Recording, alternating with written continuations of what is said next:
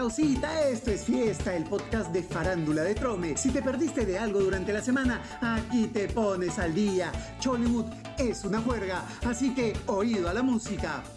Esta es de Ripley. Reapareció Fiorella Retis, la amiguis del chinito bandido. En una entrevista con el Flaco Granda, reveló que va a terapia desde el año pasado a raíz del ampay que protagonizó con el jefe de la banda. No, pues, el tema de la terapia es que se haga caso a los consejos del terapista. Además, como buena, dijo que no se debe mezclar lo laboral con lo personal. ¡Qué cosa! Y los chapes bravazos que se metía con el jefe de su chamba. Esta flaca es fanática de las conchitas a la parmesana. Eso pasa por estar pensando solo en el troco troco. Ay, ay, ay. Cuentan que en América Televisión proyectan construir un nuevo estudio en el local que tienen en Santa Beatriz. Para ello utilizarían el espacio de la playa de estacionamiento. Claro, puedes ir hasta Pachacamac, que es una lataza. Causita, recuerda que Trome te da más. Apúntate con la promoción Alcole con Trome. Son 36 mil soles para el colegio de tus chivolos. Esto no es fake. ¡Me muero! Ya viene, ya llega. Calientita la pepita. Primicia chocherita. No te la pierdas. Solo unos minutitos más. Y cayó otro pelotero.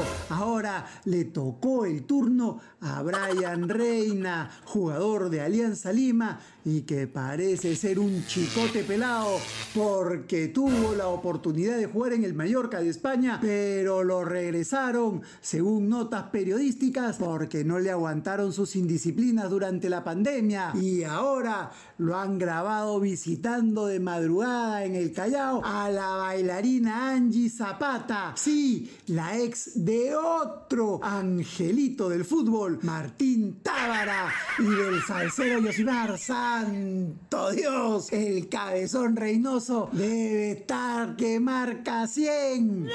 Quien se ha convertido en la nueva incondicional de Chollywood es Samantha Batallanos. Después de decir que estaba decepcionada de Jonathan Maicelo, quien pedía le lleven chicas a su gimnasio, la modelo fue ampallada junto al popular Medialengua. Esperemos que la chica más democrática de la farándula no le esté presentando a sus amigas al exboxeador.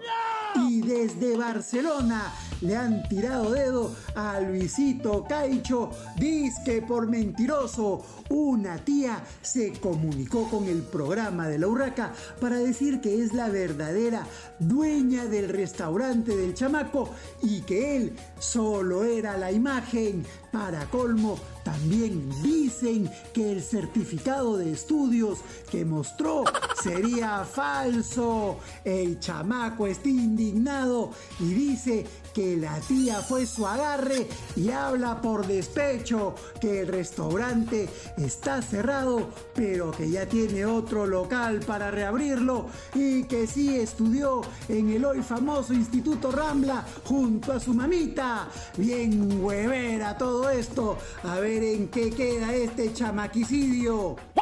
Quienes habrían terminado su relación son Mauricio Díez Canseco y su esposa Lisandra. La cubana sorprendió con un comunicado en el que dice que están separados y que el pisero la hostigaba y la mandaba a seguir. ¡No!